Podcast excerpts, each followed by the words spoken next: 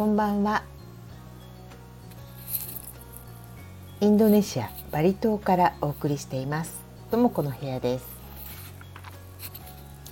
今日は、えー、インドネシアの、えーと、コロナの状況についてちょっといろいろな人からも聞かれたりするのでお話ししたいなと思います。よかったらお付き合いください。えっ、ー、とね23 3週間くらいまではあの3週間くらい前までは、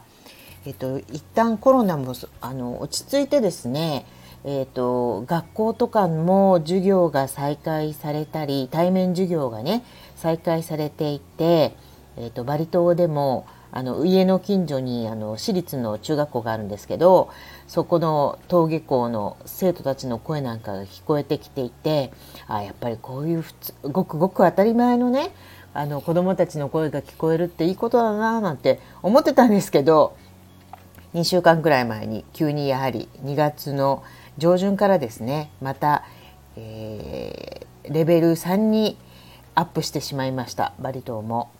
で実は私もですね、えっと、2月の頭ちょうどそのレベル3にアップした前後として前後してあの陽性になっておりました。あの旦那から移ったんですけれども2月の6日に検査をして翌日 PCR 検査の結果が出て、えー、陽性っていうことで、まあ、あの2日前にですね先に旦那がよあの陽性していって陽性になっていってできちっと19日までの丸2週間実習隔離をしていました。で19日に、えっと、検査をして晴れてネガティブ陰性になったのでそれからはちょっとずつあの日常を取り戻しつつあります。ただですねあの周りの人も本当に今多いですね。もう知り合いがあた私たまたまそのちょうど陽性になるなって次の次の日ぐらいに人とご飯を食べに行く約束をしてたんであのお断りしたんですけどあら残念ねって言った人もやっぱりかかった家族内で感染したっていう話でうちと同じケースですけれどもあとはあの隣近所の人の話もよく聞きます。ただあの去年のようなそのデルタ株っていうのかな。あの時ほどなんかみんなあまり重症化はしていなくてあのそこはちょっとね救われるんですけど。ただあの気が付かないうちにかかってるっていうぐらい軽いかっていうとそうでもなくって結構最初なんか熱っぽいなと思ったところあたりから急に頭が痛くなってなんか関節が関節痛がしだして、えーと、ちょっと喉も痛いなっていう感じであこのまますごく悪くなったらどうしようと思ったんだけど私の場合はね熱はそんなに高くならなかったんですよね。37度8分ぐらいで。ただそれが2日ぐらい続いて、えー、そうこうしてるうちあとねお腹もなんかお腹も壊しましたね。今回それが結構しんどかったです。風邪の症状というよりもそのお腹を壊してあのあんまりなんか気持ち悪いんですよね。常にムカムカ気持ち悪い。であの陽性になったもうその瞬間に知り合いのあのホームドクターみたいな人がいるんですけどその人がすぐに処方箋を出してくれて、えー、解熱剤ももらったし日本でいうところのアビガンっていうんですか？アビガンとかイベルメクチンもすぐに処方箋で出してもらってきちっと飲んだのも良かったのかもしれません。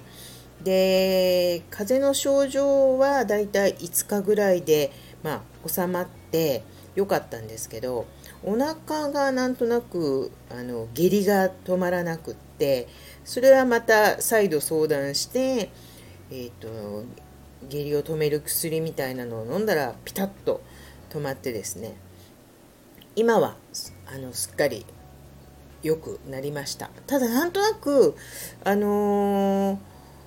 気だる気だるさみたいなものはもうだいぶ良くなりましたけど最初の一週あの、陽性になってから1週間とかはすごくなんかだるくてこのままこんな感じだったら困っちゃうななんて思ったんですけど決して気が付かないうちにかかってるっていう感じではないなとまあもちろん個人差もあると思いますけどあの皆さんもくれぐれもお気をつけください。であの昨日とかもお友達日本のお友達がやっぱりこのスタンド F を聞いてくれてでどそっちの様子はどうなのってすごく学校とかはどうなってるのとかって聞かれてそうだよなそういう情報ってあんまり入ってないんだろうなと思ってあの学校なんですけど、えー、とやっぱりうちの娘はあの今大学1年生でちょうど去年の8月から、まあ、大学に入ってずっと半年間あのセメスター1ですね第1学期第1セメスターはずっとオンラインだったんですよ。で2月のこの2月後半からまた第2セメスターが始まるのでその時は多分、えー、オンラインじゃなくてオフラインで授業が再開するっていうめどを立てて、えー、スラバヤの方に、えーと女性専門アパートコスっていうのをですね借りて引っ越したのがちょうど1ヶ月ぐらい前でまあ早めに行っていろいろ準備するって言ってたんですけど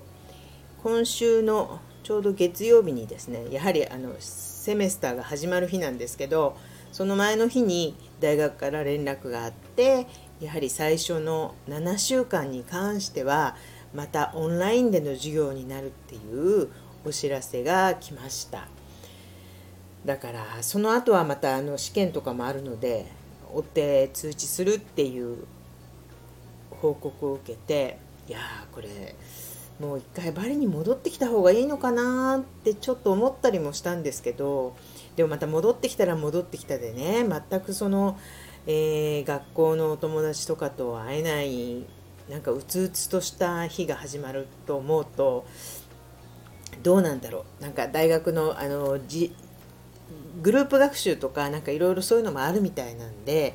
えー、まあバリにいてもスラバヤにいてもどっちどっちもそのコロナとかに関してはほとんど状況変わらない同じレベル3なのであの気をつけてスラバヤでせっかく生活がスタートしたのでそのままいた方がいいのかなと思ったり本人にもよく考えなさいって言ってます。だから学校がまたオンライン授業になってるっていうのは多分そのレベル3レベル2からレベル3にアップしたそういうのと連動してますのであのスラバやババリもちょっと私現状よくわからないんですけど同じようにやはりオンラインにまたなったりとか両方ミックスしたなんかこっちでハイブリッドって言われるんですけれどもそういう感じであの進んでいるんじゃないかなと思います。なんかあの大人はともかくとしてね学生学生とか大学生とか、まあ、小中学生とかもやっぱり学校にね普通に行けるって本当に貴重なあの機会だしあの行かせてあげたいなと本当思いますね。で私は本当はあの娘がスラバヤにも移ったことだしこれを機会にちょっと日本に行こうかなとか企んでたんですけど自分があのコロナにあの夫婦で一緒にかかってしまって、えー、まあ、オミクロンだったんだとは思うんですけれどもね、まあ、そそれを治す方が先決かなっていう感じの2月はそんな感じでしたね。であのーこの頃また日本、えーと、インドネシアに戻ってきた時の隔離が随分軽減されてきていてこんだけあのコロナ陽性者数は増えてるのにその隔離が緩和されてるっていうところがまたちょっと面白いところだなと思うんですけど、えー、ブースターを接種済みの人は3日間の隔離